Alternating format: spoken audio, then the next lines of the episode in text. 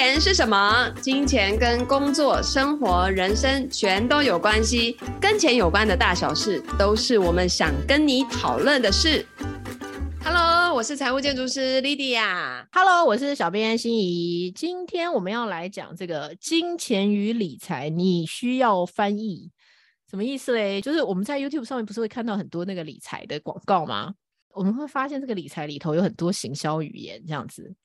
那也有很多人喜欢听啊，但是听到都是不正确的，uh-huh. 有问题的啦。其实有的时候是已经接近诈骗，虽然不是像诈骗那么直接了啦，哈。对，像有一阵子我就常常看到那个什么预测运动的那种，因为加入了这个，然后让他什么每个月赚了多少钱，然后就财富自由了。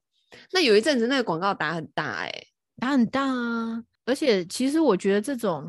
很显而易见，很像诈骗这一种，这个这我觉得倒还好，有一些是若有似无的在中间，oh. 比方说我教你期货怎样赚大钱这一种，或者是直接就说什么，哎，那个操作啊，要是你这样子的话，我就教你干脆去哪里赌算了之类的。可是跟着他这样操作，其实也是赌，他只是用这种说法来。规避一些责任或想法，我就觉得有一些教法是很激进的，或者说对于一般人或新手来说，它都是一个很具有风险的事情。但是在我们就是进去或者是了解全貌以前，是没有办法知道他是不是骗我，或者是我是在这个点上面会遇到什么样风险这件事情，这样子。哦，可能有一些东西被他们用呃一些术语给包装过去了。所以就不会听到说里面有什么样的风险，嗯嗯嗯，就会觉得说好像好像理财很简单，然后很多人会把理财当做是一种，呃，双十一在购买商品的感觉在处理，所以我才觉得说，哎，那个今天可不可以跟就是 Lindy 来谈一下理财？需要一些大白话，需要一些翻译，因为有些人其实是专业人士，他是正派的，他没有要乱搞的，但他其实不会讲大白话给一般人听，对不对？对，就是讲着讲着就往那个专业术语讲太多了。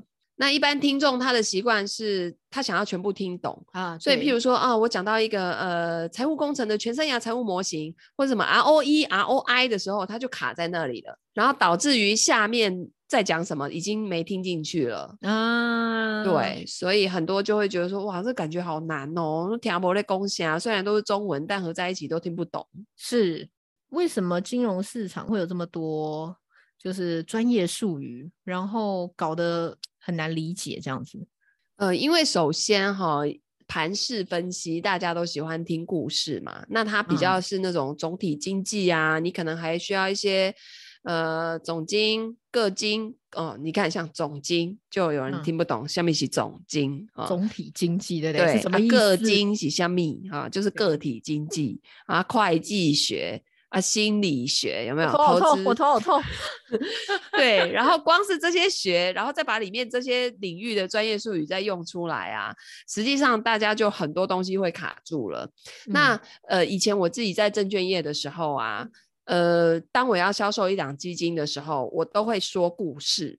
嗯，那这个故事就是营造一个这个地区，或是这个国家，或是说这个产业。它未来会有很好的发展，然后原因是什么什么什么什么哦？那通常就是说故事，嗯，而且呢，如果说我真的没有办法让他买单的话，我没有办法 convince 他，我就 confuse 他啊，要不就说的很白话，要不就说的很难，对，难道他觉得哇，这感觉好专业哦，应该很厉害这样。端，对。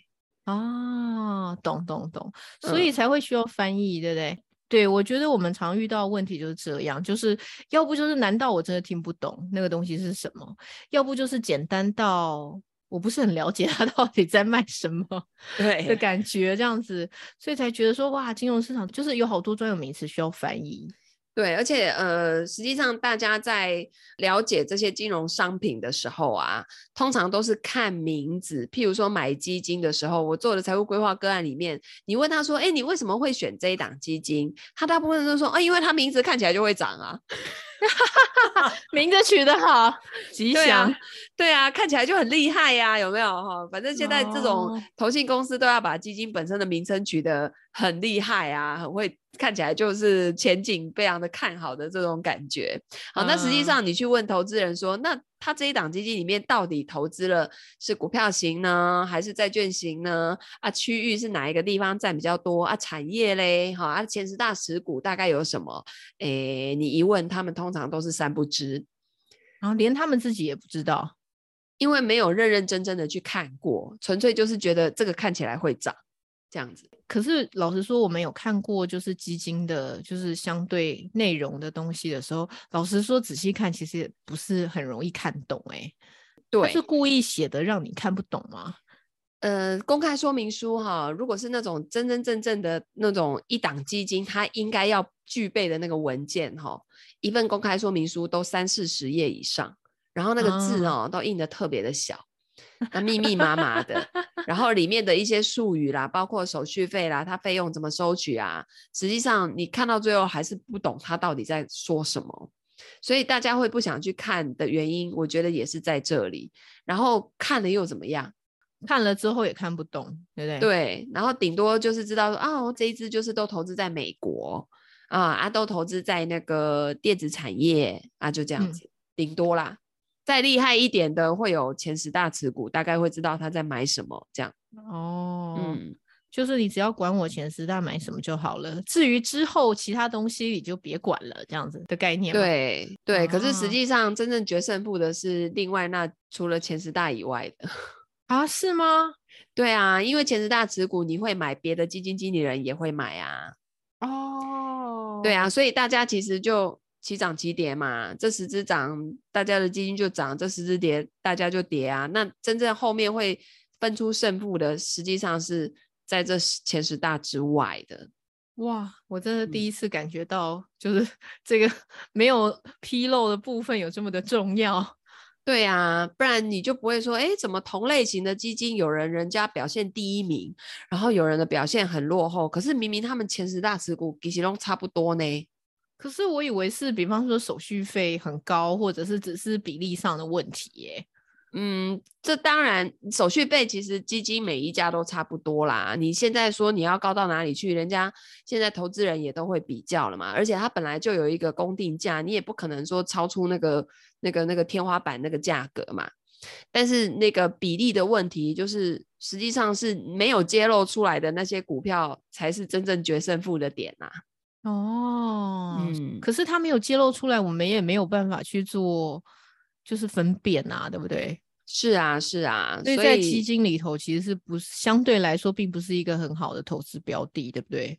对，因为它比较没有那么透明，它不像呃一般的指数基金，你一按下去，所有的持股全部全部会跑出来的啊。他买了一百档，他一百档都会告诉你他买了多少。可是有一些人说，比方说像 ETF，它也是一种基金概念的东西，只是相对来说它手续费比较低。这个这个是这样说的吗？呃，有一点点跟我们认知的一般普通有基金经理人的那个基金哈是有一些区别的。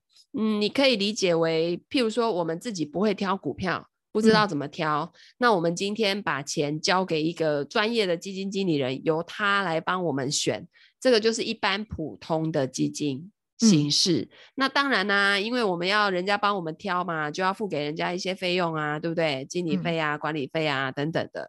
好，那由他来帮我们筛选，集合大家的钱去，诶，让这个基金经理人去帮我们操作啊，也就是把钱交给人家代操的意思啦。啊，啊那今天另外一种指数基金，它的概念是不需要这个基金经理人。嗯，哦，原则上它只要符合这一档指数基金当时成立的条件，你比如说台湾五十，那它的条件是什么？嗯、你必须得要市值前五十大的公司，那你一旦符合这个条件，你就可以进得来这一档指数基金里面。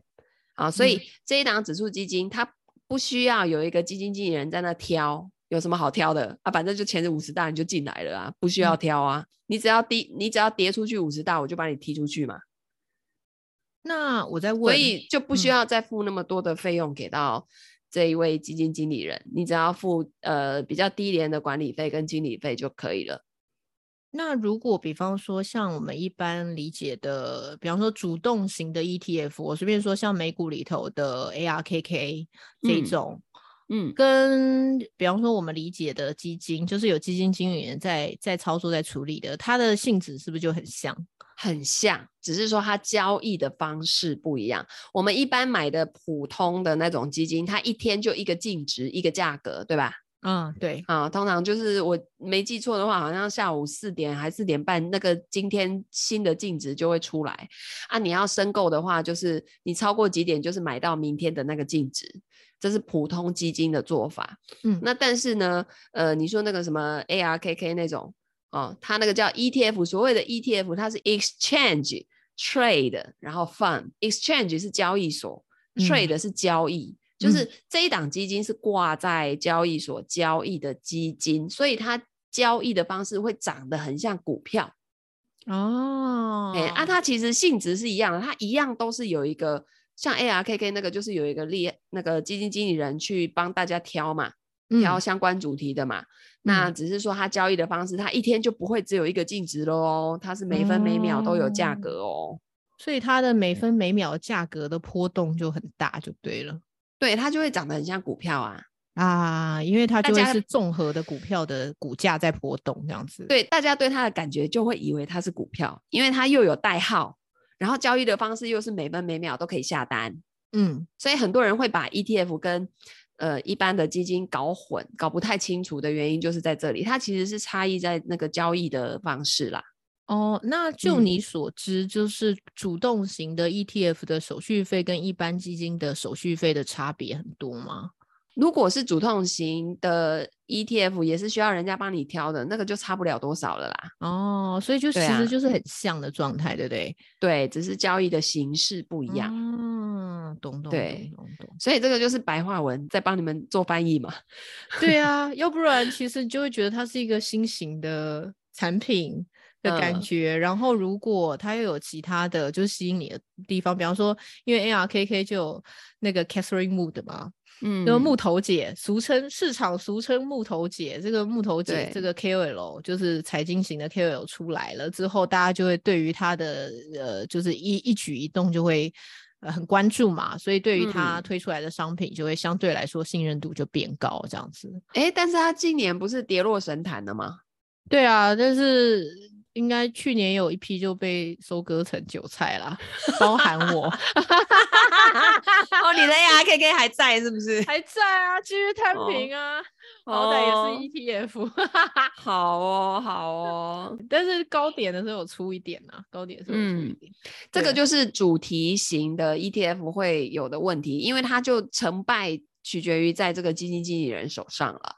嗯嗯嗯嗯，对，那我所说的这种台湾五十啊，或者是什么 S M P 五百啊这种指数的，它就反正它就这五十只涨，它就涨嘛。那 S M P 那五百只涨，那 S M P 五百就涨啊，跌它就跌嘛。所以它其实是跟大盘的联动性是比较高的。嗯。对，他就也不用挑啊，反正就符合条件你就来这样子啊。所以其实一般我们在说，比方说购买 ETF 这件事情，不需要去做停损，然后你只要摊平这件事情，其实不存在主动型 ETF 或者是主题型的 ETF 身上，对不对？嗯、呃，我觉得主题型的主动型就是会有一个基金经理人去帮你挑的这种，嗯、都需要去做停损跟停利。啊，对，那反而是那种大盘型的不需要做，但你必须要做再平衡。嗯嗯嗯嗯嗯，你可以再呃解释一下，你觉得再平衡？呃，通常我们要去规避市场的波动，有几种做法哦。譬如说，我们呃未来看坏市场，那大部分人做法，第一个就是啊，那我先卖掉啊，先拿回现金，然后等到市场跌了差不多，我再去买，对不对？对。但是事实证明，你要找到市场的低点很难嘛。没错，你也不知道到底跌到这里是不是真的就跌完了。对，哦、嗯，还是说之后会再跌？然后这个通常是事后来验证才知道，哦，原来那个时候是低点，可是已经过了，来不及了。嗯、那为了要确保就是会有这个空窗期的发生，我们后来比较建议大家去做股票跟债券的配置。嗯嗯嗯嗯。嗯嗯，那这个股票跟债券的配置呢？它就是可以让你，虽然哦，现在跌是股债齐跌哦。以前我们可能会觉得股票涨，债券跌，债券涨，股票跌，它有一个跷跷板的效果，哦，可以互相保护的效果。但是这件事情在零八年之后，它就比较少发生。好，除非是极端风险发生，那个所有的钱会跑去那个安全的债券那边躲起来的那个时候，债券才会涨。那通常现在债券是齐涨齐跌，可是它齐涨齐跌的幅度会不一样。股票会跌的比较多，债券虽然也跌，但会跌比较少。嗯，哦、那那你会说啊，金老师，那它都会跌，那干嘛买啊？那就是因为平衡就好像就没有做到了这样子。但这就是因为我们不知道它什么时候会涨回去啊，啊我们也不知道什么时候是最低点啊，所以我们保持那个钱一直在市场上，可是我又不想让它跌太多。对不对？因为我跌太多，嗯、我到时候要涨回成本的时间要花比较久嘛。嗯嗯嗯。所以当别人跌三十趴的时候，我如果只可以跌，我如果可以只跌十趴、十五趴，那我要比别人回本的时间是不是更快？那这怎么做呢？除了你低档摊平之外，还有第二种做法叫做再平衡，你就是把那个股债配置抓好，比例抓好。譬如说你比较看坏市场的时候，你债券配多一点。那这样子，你跌的是不是就比别人少？嗯、虽然都是跌，它还是有一个保护的作用在里面，对不对？对对。嗯、那这样子，你到时候市场回温的时候，你很快就会比别人快回本。那别人比别人快回本，你上面要再上涨的动能就会更强。因为为什么？你从一百块跌到五十块，叫做跌了五十五十趴，对不对？对。可是我们从五十块要涨回去一百块，是要涨几趴呢？一百趴。对，所以突然考我数 学，所以你不要觉得说，哎、欸，赶快弄是五十块的价差啊，是安怎一个爱去几百趴价等来，嗯，嘿，那个趴数，所以为什么说不要轻易的让你的股票或者是投资部位跌很多的原因，就是因为那个下跌的效果比上涨来的大，那你跌的比人家多，那意味着你要回本就要比人家。多的时间，然后又更累嘛。嗯嗯嗯嗯嗯，对。那你的雪球要滚就会比较慢。像其实现在是空头年嘛，对不对？就是如果我们在学习总经的过程当中会，会、嗯、其实不用学习总经也可以理解到现在是一个空头的这个状态啦，这样子。对。那在像在空头年的时候，你们会多一些，比方说债券的配置嘛？因为其实以前。这个股涨再跌，或是呃再涨股跌，这个感觉已经都没有了。所以你们会再多一点债券配置，或是股债平衡的比例是有改变的吗？会会改变。呃，我们家传人老师每年会决定，呃，我们下个半年，我们现在是半年调整一次股债的比例。哦。那通常传轮老师会超前部署。你比如说像现在市场变坏是众所皆知的了吧？对对。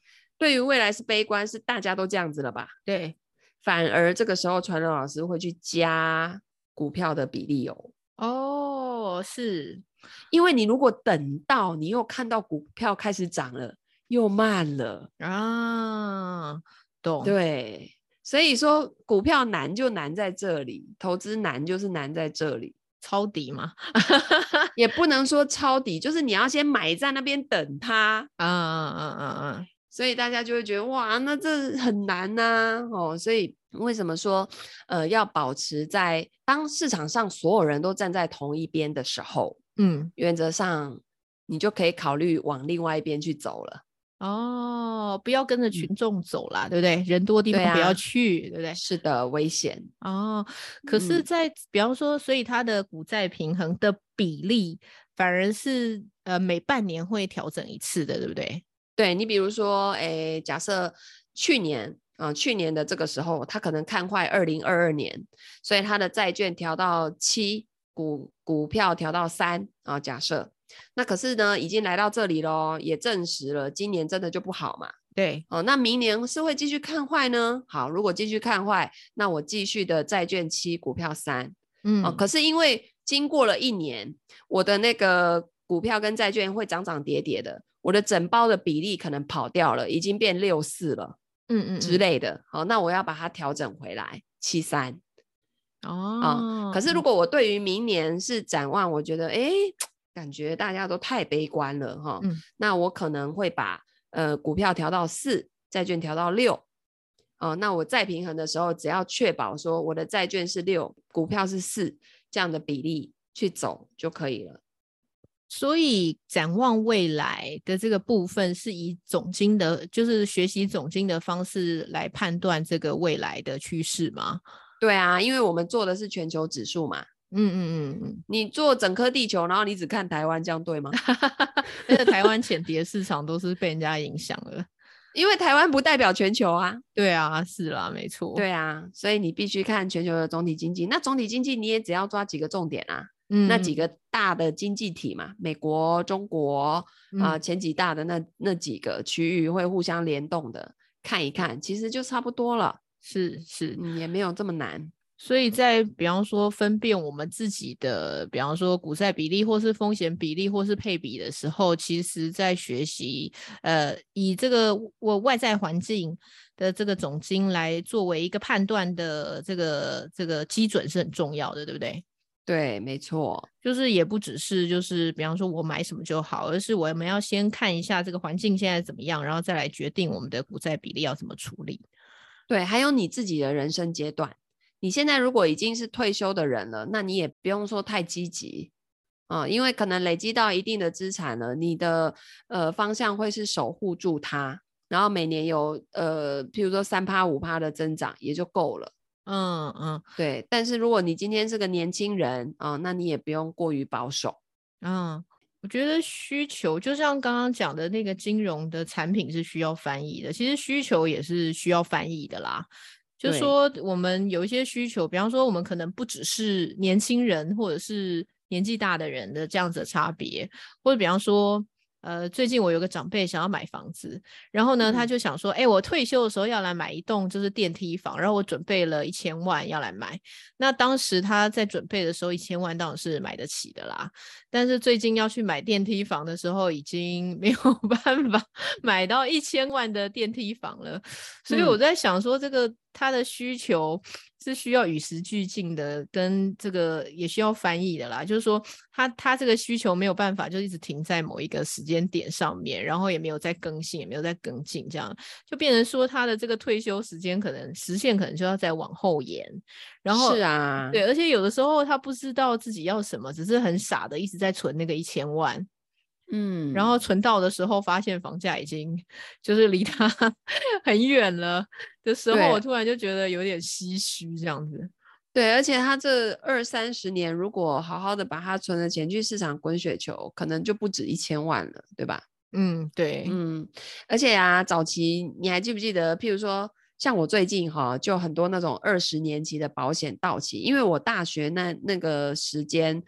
以有一些同学，因为我们读商科，都会有一些同学在大学的时候就兼职做保险，嗯，然后同学都会让我们去捧场帮他们买嘛，对。然后当时我还在想说，哇，我现在二十二岁，然后哇，这张单子要缴到二十年，等到缴完我都四十二了。话说我今年到期了，就这么到期了。就是这二十年也很快耶，然后你就会发现说，二十年前你觉得有一个一百万的保障，觉得很多，嗯、结果你现在回来看，嗯，啊，这张单子就一个一百万的保障，啊，是被冲下，那种感觉，什么事情也不太能做了，对不对？对，你就会觉得哇，这个数字虽然二十年前跟二十年后都是一百万，但已经不是同一件事情了。对，所以实际上我们自己的财务上这些。目标的拟定也好，或是我们现有的财务资源哦，它实际上真的是需要去做年度的检视的。嗯嗯嗯嗯嗯，对，不然你就会赫然发现，为什么我二十年前一千万可以买一栋很豪华的电梯房，现在退休了，我有了一千万，可是可能连个什么十平的小套房都买不到。嗯，真的哎，现在那一千万买不到什么小套房。对啊。那就会很可惜啊，就是说，很多时候，呃，财务它不是说买了什么东西就定终身，它是一个动态的概念，大家一定要有这种概念，嗯、它是会会动态，会随着人生的那个阶段有不同的变化，而且现在市场上的金融商品也一直在不断的改变嘛，与时俱俱进嘛。嗯嗯嗯嗯，对，像你二十年前你说投资 ETF，谁理你呀、啊？不过你就觉得很奇怪，莫名其妙。对啊，大家都做个股杀进杀出的，要不就是买基金，基金当股票在 trade 的，有没有？有有，哎、很多人啊！你跟我讲什么买大盘？那你写讨个派题哦。我们当然是要赢过大盘呐、啊，买什么大盘？我觉得光就这十年就差距很大，就是比方说之前也有。提到说防癌险的差异，嗯、因为现在防癌险跟医疗技术有非常大关系嘛，对，所以它保障的东西就完全不一样啊。对，那比方说以前会有，比方说呃，它是保障什么样的手术，什么样的手术会有差，但是呃，现在就完全都不保障了，或是医疗技术都完全跑掉的时候，就会觉得哇，就是商品在变动的时候，我们的保障其实也是在跑掉的。没错。我这一次就是三月底开了一次刀，八月底也开了一次刀嘛，总共大概花了三十四万左右。哇、嗯，那如果按照我过去就是我大学时期买的那个保险的话，我这一次拿到了理赔就是一万两千块。哇，就这样，一万二。对，所以我变成自己要再去贴哦三十几万嘛。万对。对，那那个还好，我就是在呃二零一六年开始学习财务规划，我自己家的这些保单也全部重新检视一次，然后把这些新的险种哦、呃，以及比较常用到的这些呃需求基准线把它拉出来，发现哇，我的缺口怎么这么多？我明明就买了很多保险啊，怎么都买错方向？嗯、然后后来就把该补的补一补，哇，我这一次呢，就没有花到自己的钱，全数理赔。哇，这么好！对，其实保险是这样子的，就看病不要花到自己的钱，嗯、是以这个方向为原则哈，也不是要拿来赚钱呐哈，不是像这次的防疫险有没有中了还要恭喜你哦，就是 哇就可以领个十几万有没有？大家是到底要不要恭喜你呢？这样子，哎，但是真的有家庭靠这样子赚了几十万的都有，也不能讲赚呐，因为这个真的就是用肉体去的健康去换来的嘛。对、哦、对，但是呃，我我只能说保险哈、哦，它绝对是一个看病不要花到自己的钱，不要造成自己财富水库的水位的下降哦，跟家庭长久的负担是这个方向，嗯、但绝对不是要拿来赚钱。赚钱我们要以这个升息资产为主哦，比方说你房地产的收租啦，呃，股票的配股配息啊，呃，然后这个赚价差呀。资产的增长啊，哈，增值幅度啊，是这个方向。那你，因为我们刚刚谈到了基金，然后也谈过了 ETF，然后也谈了这个保险的部分。那你跟传老师是怎么看待，比方说房地产的部分的想法？房地产哈，我觉得要 我自己觉得哦，命格里面有没有适合做这种固定资产的很重要。像我跟传伦老师啊，我们就比较偏向是那种。流动性的，所以我们两个都是搞金融的，嗯，就是那种像水一样会流来流去的那一种，我们就特别的在行啊、呃。那房地产这种东西，对我们家来说，呃，它就是一个有居住的地方啊、呃。然后你说要拿来那个呃收租啊，这个是我们大概这两年未来会开始想的议题，因为我们接下来想要再买一间房子嘛，那原本的这一间不就是收租了吗？对，啊，因为我们也不是要换房，我们是在新增一间房子。那因为不敷使用了嘛，嗯、所以嗯嗯，也是孩子渐渐大了，也是开始要有有这样子的方向跟计划了哈。所以我们两个其实一直以来就没有在房地产上面搭到什么顺风车哦，不像那个菲利斯老师什么买过六次还七次房子。哦，然后每一次都是刚好有赚到价差的这样的方式。嗯、可是呢，我们在我们的金融资产里面呢，是有一个叫 REITs 这样子的东西。那实际上它包的也是房地产概念的东西嘛。嗯嗯嗯，也是收租的概念哦。所以我觉得商品的形式有很多种，嗯、那就是看你自己熟不熟悉。因为实际上我们两个没有，当时没有花太多时间在房地产的。呃，这上面原因是因为我们的本业是金融业嘛，嗯，那金融业就是搞清楚这些金融商品的来龙去脉嗯、呃，就比较花大量的时间在这上面，所以我们的专业跟我们在行的也是在这些地方。那房地产就比较少去看。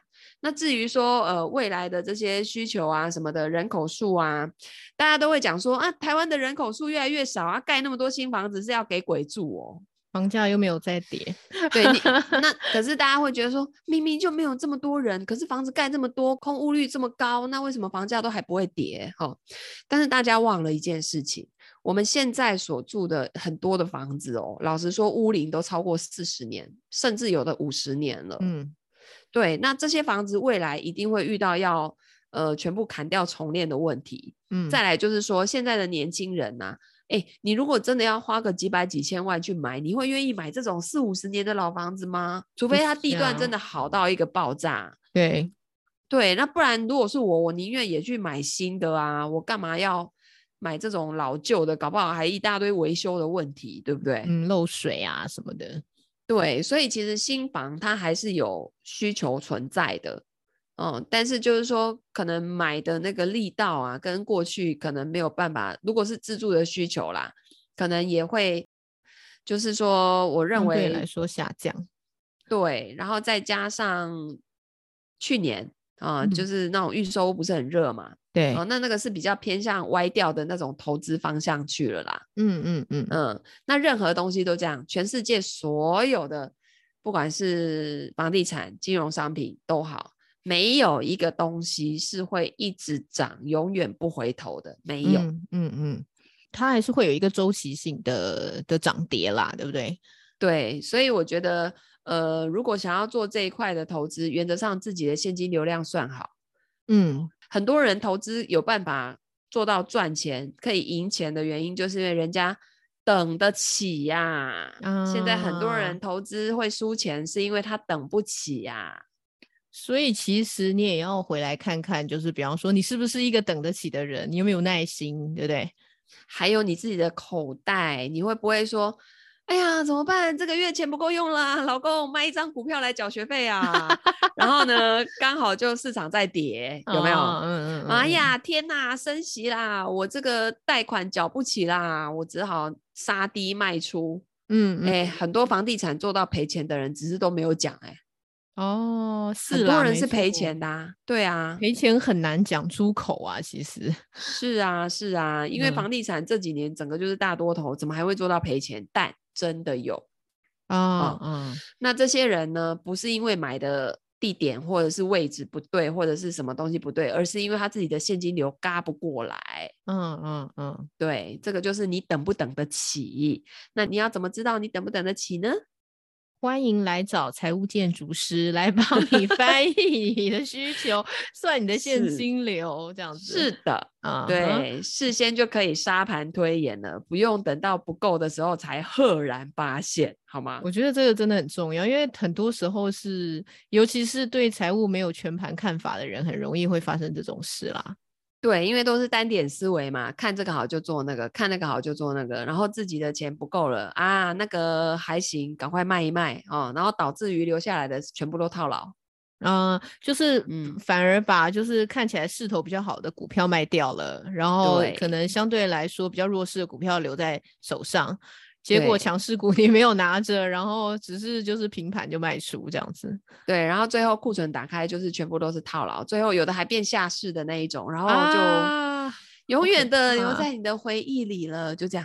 嗯，所以其实这个这这些习惯其实都不是很好的一个状态啦，对不对？对，其实很多人投资并没有说买到不好的标的耶，只要能放，几乎都可以赚钱耶。你说从零八年，你的钱只要有放在房市跟股市的人，嗯，你只要不是买到那种什么地雷，原则上都有机会赚钱的几率都是很高的。那为什么还这么多人没有赚到钱呢？真的就是自己的财务管理没有做好。所以，嗯，投资之前的财务管理如果做好的话呢，投资就不会有烦恼。所以前置作业做得好，啊，投资没烦恼，这个是我最常讲的。所以你如果不会找财务建筑师，你自己也要算好，对不对？对，而且不要用你现在的很好的状态，然后去对应到你所有的未来。人们会倾向过于乐观。我真的觉得这样，因为去年大多头的时候，就有很多人跟我说，我觉得就是一方面有很多少年股神出来啊，嗯、然后二方面可能有一些很多新手在去年操作的时候，都会觉得股票相对来说是来财容易的地方，所以在操作的时候就非常的轻忽这样子。对，但我觉得，呃，这个都是市场会给我们教训嘛。啊，嗯、那原则上在股市或者在投资市场久了，对于这些涨涨跌跌啊，到最后都是看得很云淡风轻。我们今天也不会因为大涨而很开心，也不会因为大跌而睡不着。那当你可以做到这样子的时候，原则上你的投资已经成功一半以上了。嗯，懂懂。不过它这个格局需要一些东西来打开它啦，对不对？呃，通常是需要赔大钱。所以去年刚进来的人，我觉得蛮好的，就是你瞬间就感受到了大多头以及大空头的感受，对不对？对，就会知道说，哎呀，市场不是大刚拢在过年哦，爱注意。就是短短两年，哎，其实像如果你是比方说零八年或一零年进来，其实是经历了很长的一个大多头，哎。要要真的做到空头的机会还不是那么大哦，是啊，什么回撤三十四十趴很少，几乎没有，所以是两年之中又让你感受到了天堂跟地狱，没错，让你知道什么叫做股市真正的波动的感觉。哦，但是我觉得蛮有趣的，就是最近跟一些朋友出去吃饭的时候，会发现一件事，就是。比方说，因为我们现在有很多财经类型的书，那财经的知识也算是扁平，就是大家会在很多财经的路上面感受到很多知识的输入。但是为什么有些人还是看懂，然后又做错呢？嗯、哦，因为他没有跟自己的自身的财务做一个搭配，他的投资跟自己的财务是零肉分离的。嗯，对，所以才会呃，投资归投资，然后自己的财务归财务。呃，实际上你没有把它合起来的话，哦、投资这件事情有一点点像在买乐透。你今天挑对了，哎呀，明天涨了耶，赚钱了啊、呃！就是那个开奖有你买到的号码嘛，就是这样的感觉嘛。懂。至于赚的这个钱跟你的整体财务有什么关联？没有。对，就是他的理性的部分没有办法控制他的这个人性的部分，对不对？并且他把那个。投资这件事情只是拿来做短线的价差，呃，想要赚一点外快的这个方向的话呢，呃，实际上对于他整体的财务增长并没有太大的帮助。赚到钱、哦、了不起，出国玩个一趟吧，钱也就没了，对吗？哦，懂。所以他就是，比方说赚到钱就把它花掉了，嗯、他其实也没有再继续投入他的水库里头。对，然后并且他如果用这样子的方式再投入的话，很有可能下次钱会全部赔回去哦。哦，还不如去旅游。所以说是看懂，其实他没有看懂全局的嘞，他看懂部分的东西。嗯、呃，他看懂了知识，嗯、但他没有连接到他的人生里头。那他这个落差是怎么产生的？呃，这个大部分是因为我们从工具开始着手。就是当我们今天在做投资理财的时候，大家都会想先从哦，那我想要那个投资，我是不是先学个股票还是基金啊？接着就会想说，哇，那股票的话是要价值投资嘞，还是技术分析嘞，还是财报嘞？哈、哦，就会开始如何有没有？啊，如何了之后就没有然后了，你可能就会去上一大堆课，这个老师教了这个课，你试试看，嗯，有一阵子有赚钱，后来不管用了，好，再去跟下一个老师学。然后学什么？改学技术分析，哈，等等等等。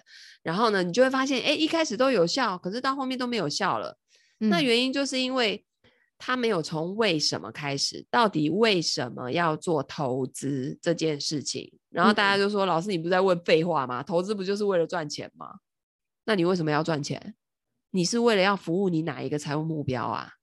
就是你是要赚二十万、五百万，还是一千万？然后用来做什么？对不对？”对，你是想要补贴生活费呢，还是你未来呃想要符合你的退休的标准呢？哦，你你未来那个孩子的教育费，呃，想要送孩子出国读书呢，还是你这一笔钱是要拿来当买房的投机款的呢？哦、嗯，就是你赚钱到底是要干嘛？很多人就说自己要财富自由嘛，问题是财富自由了以后要干嘛？没有人讲得出来呀、啊。嗯、呃，就像是有些人会说，我三十岁以前要存到一百万，嗯，然后但是我存到一百万要干嘛？对，不知道啊，就先有一百万再说。嗯、对、哦，那这个你的内驱力跟动力就不够强大，然后那些目标跟所有的执行策略也会不够明确。啊，对，那当你有了这个坏之后，就是黄金圈理论啦，核心的坏有了之后。哦，我为什么要做投资啊？原因是因为我想要呃多赚钱，让我让我的被动收入大于支出。那这样子我就可以有多的时间去做我自己真正想做的事情，比方说去环游世界啊，去做什么呀？好，有了这个坏之后呢，才会有完整的财务规划。财务规划它才是如何把你手边现在所有的财务资源，从从现在开始到我们离开世界的那一刻。所有的资金的流入跟流出，因为这里面会牵涉到你的工作收入的流入跟流出，那你的工作收入到某一段时间就会没有了。还有你现在手上买的那些基金啊、储蓄险啊，它每年的价值也都不一样。把它全盘做一个检视之后，你就会发现说，哇，我的被动收入要大于我的支出，可能还有多少多少的距离。那这个距离。我该用什么样的工具来去完成它？嗯、我是用 ETF 就好了嘞、嗯，还是我买什么样的股票？嗯、还是我用什么样的基金、嗯？还是我再去买一个什么样的养老保险、嗯？到这个时候才会有工具的出现。可是大家都做颠倒了，嗯嗯嗯嗯，都先从工具去切入，它永远没有最终的那个答案，绝对不会有，顶、嗯、多让你赚到价差，就这样。一样是目标不够明确，对不对？对，就是不够全面，嗯，不够完整，对，所以它就会很像你做了一块拼图，这块拼图今年做的很漂亮，然后你可以从这一块拼图上面去得到一些好处，譬如说，呃，可以多买东西犒赏自己啦，多去一趟旅游啦，啊、呃，或是多去完成某一件事情啦，但就这样子而已，没有了。哦、这块拼图在你的整个的财务。里面你的这这边做一块，那边做一块，最后拼起来，它是一个拼不起来的图。嗯嗯，懂。所以就是变成说，我们在思考这整个流程的时候，应该还是要放大你的整个人生拼图去思考，然后再去动作，要不然就会很像是呃在路边赌博的感觉，对不对？对啊，博 N 强啊。就是博到就很开心，没有 博到就觉得很博到一百条回家，这样分给邻居吃这样子。所以我们要做什么呢？就是我们常说市场上基本上就是在赌博，有些人就会说就在赌博嘛，就是因为市场市场就是比你会做啊，或者法人就是比你会做啊，所以。嗯这些法人在做的时候，几率就是比你赢的几率就是比你高啊。散户就是没有办法赌赢嘛，这是不是真的？嗯、这是真的吗？当然不是啊，我也有看过散户很厉害的啊，但是他们不是赌哎、欸，他们是像我刚刚这样子有一个全盘的沙盘推演，然后透过时间慢慢去累积、嗯。哦，原则上法人为什么他们可以呃都觉得说法人就会赚钱？第一个他们呃等得起嘛。对不对、嗯？再来就是他们买之前有做一个全盘的功课跟检视嘛，就是他的这些绩效的目标啦，哈，然后因为法人的钱通常也是某一家公司的钱嘛，那这家公司的钱他们都会有一些财务目标你要去完成，所以他绝对不会是那种啊、呃、一开始就去直接讨论我要投资什么，他们连。投资的部门都有分长投的部门跟短投的部门啊，对，还有衍生性金融商品的部门。然后这些部门每一个部门要贡献多少的绩效，这个都在年初就要先定出来的。嗯嗯嗯嗯嗯，对。但是一般的投资人不会这么去做。那我们在财务规划里面就会去告诉你说，哎，你要完成你这些财务目标，你每年只要做到多少报酬率。哦，那原则上你去完成你这个绩效，诶，每年这样子去做，就可以把你未来这些想要完成的财务目标都给达到了。嗯嗯。那可是，一般人他不会有这样子的一个过程。嗯、那单就商品、单就股票单一的这种工具去做讨论的话，实际上真的没有任何的意义啦。嗯、呃、而且赢的几率真的也是蛮低的。嗯嗯嗯嗯。也就是说，其实你在。看待投资这件事情的时候，也要先回想一下你的需求的部分，你的目标的部分是什么，的人生目标是什么，然后再去接触到工具，然后再从工具再进一步去思考，说你到底呃最后要怎么样达成这个目标，对，对，路线要怎么？因为我们有个案来测算完之后，他所有的目标都可以达成，他不需要投资哎、欸。啊、哦，真的吗？真的啊！天哪！然后他就会觉得，那我之前到底在忙什么？是哦，还弄到自己睡不着。哎，而且他应该是有一大笔财产的状态，他为什么会到弄到睡不着啊？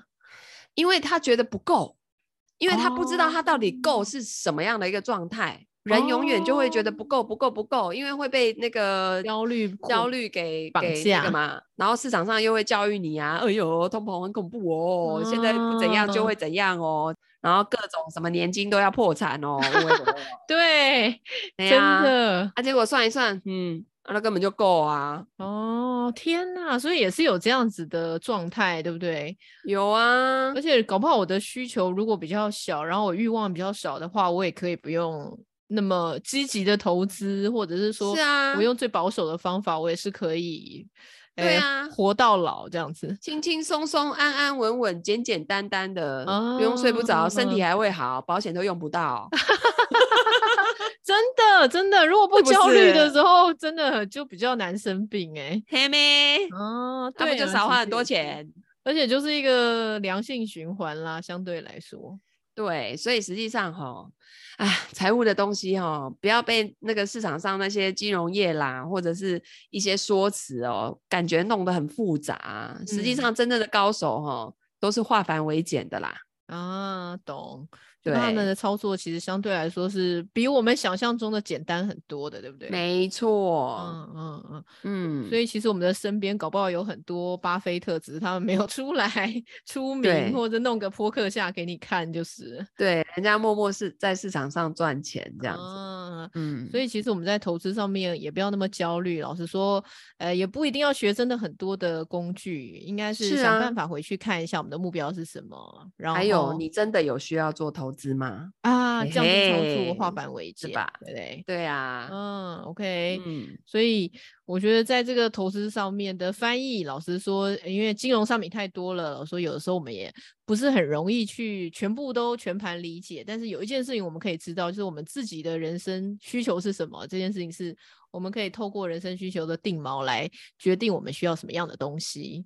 没错。怎么样走过去？这个有的时候我们可以自己规划，也可以交给财务建筑师来帮我们规划，对不对？嗯，是的，由那个专家来帮你检视这些复杂的数据跟呃工具，然后呢做一个全盘的检视，然后你就可以知道自己现阶段该做什么，不该做什么，那你就可以把更多的时间留在你自己喜欢的事情上面哦。